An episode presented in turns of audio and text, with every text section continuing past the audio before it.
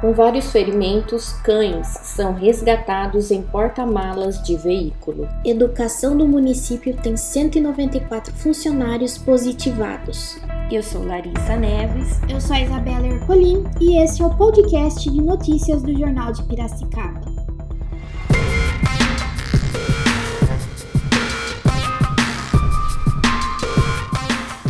Policiais militares localizaram dois cães feridos no porta-malas de um Ford Escort que seguia anteontem na estrada do Água Branca, área rural de Charqueada. Dois homens que estavam no interior do carro foram autuados em flagrante sobre acusações de maus tratos e também por porte ilegal de arma de fogo. Os PMs teriam localizado no carro duas espingardas calibre 28 e no interior de uma mochila cinco munições intactas e uma já deflagrada. De acordo à corporação, um dos animais estava desacordado. Os cães eram usados para caça e estavam com vários ferimentos no corpo. A abordagem ocorreu após os policiais checarem denúncia de que ocupantes de veículo azul estariam armados. Os policiais intensificaram o patrulhamento naquela região e localizaram os suspeitos que tinham as mesmas características informadas pelo denunciante. Levados à delegacia da cidade, os policiais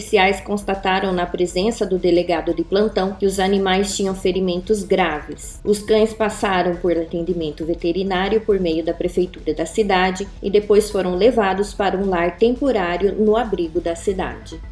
Dos cerca de 4 mil profissionais da SME, Secretaria Municipal de Educação, entre professores e outros funcionários da pasta, 194 testaram positivo para a Covid-19. Todos eles já estão afastados, garante a assessoria de imprensa da educação. O número de positivados representa 4,85% do total de funcionários e não altera o cronograma do retorno às aulas na rede no dia 8 de fevereiro. Para os funcionários que tiveram resultado positivo para o reagente IgG, explica a pasta, foi solicitado a realização do exame PCR cotonete, sendo 107 e 87 para a confirmação da doença, respectivamente no primeiro 23 e 24 de janeiro e no segundo fim de semana 30 e 31 do mês passado de testagem. Além disso, a secretaria desmentiu um suposto surto de Covid-19 na escola municipal Ada Dedinho Meto, no Jardim Monumento. Na segunda-feira, 1, na Câmara de Vereadores de Piracicaba, o secretário municipal de Educação, João Marcos Tomaziello, assegurou que nenhum professor ficará sem material de proteção e que haverá máscaras e demais itens de proteção para todos os alunos no retorno às aulas presenciais da rede. Também informou que a rede municipal de ensino em Piracicaba, principalmente o ensino fundamental, vai ter suporte de conteúdo da TV Câmara e Rádio Educativa FM, ambas de domínio público e com programação local.